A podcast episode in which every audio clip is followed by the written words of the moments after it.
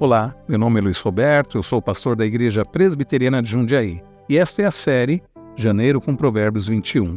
Hoje é dia 4 de janeiro de 2024 e o versículo de número 4 de Provérbios 21 diz o seguinte: Olhar arrogante e coração orgulhoso, a lâmpada dos ímpios, são pecado. Irmãos queridos, o que para este mundo pode ser considerado uma virtude, a saber, o orgulho, a soberba, a autoafirmação, a Bíblia chama de pecado. O sábio Salomão diz que tanto o olhar arrogante quanto o coração orgulhoso são pecado.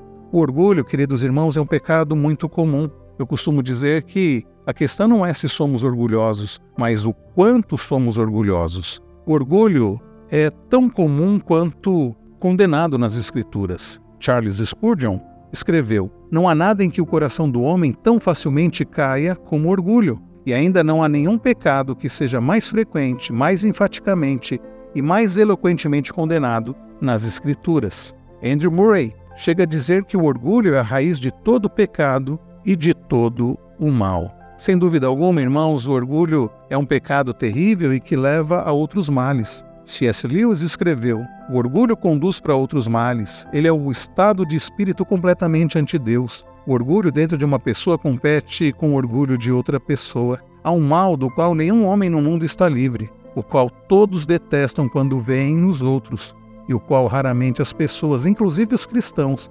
imaginam que carregam dentro de si, o orgulho. Irmãos queridos, o orgulho, ele pode ser definido como um estado ou uma mentalidade centralizada em si mesma. Stuart Scott, no seu livro Do Orgulho à Humildade, ele diz que é a mentalidade de um senhor em vez da mentalidade de servo. É ter o foco voltado para o eu e para a sua satisfação. É uma busca de auto-reconhecimento, auto-exaltação e um desejo de controlar e usar todas as coisas em benefício de si mesmo. Ao contrário do orgulho, a humildade é aquela mente de servo e não de senhor. É estar centrado não em si mesmo, mas nos outros. A palavra do Senhor, meus irmãos, tanto condena o orgulho, quanto fala sobre a importância da humildade. E quem nos deixou um exemplo perfeito de humildade foi o nosso Senhor Jesus Cristo.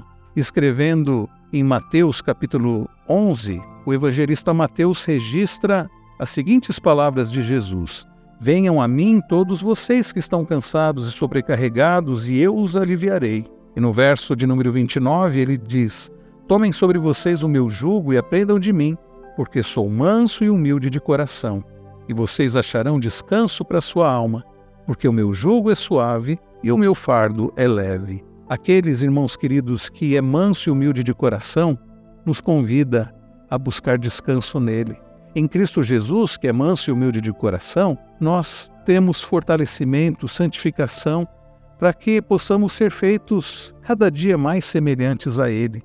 Deus nos chama para uma vida não de autossuficiência, não de arrogância, não de autonomia, independência, egoísmo e orgulho, mas para uma vida de humildade. Queridos irmãos, que Deus assim nos ajude a termos um olhar humilde, um coração humilde, um coração não de senhor, mas de servo, um coração disposto a servir, um coração disposto a aprender, um coração disposto a amar que com o nosso Senhor Jesus Cristo, que serviu, que nos deu exemplo de serviço, e até num momento tão difícil da sua vida, quando estava prestes a ser entregue aos soldados, preso, morto, crucificado, Jesus lava os pés dos seus discípulos, demonstrando amor, demonstrando humildade, demonstrando serviço. Que o Senhor nos ajude, que possamos ser feitos cada dia mais semelhantes ao Senhor Jesus que Deus faça do nosso coração um coração semelhante ao de Cristo, um coração humilde,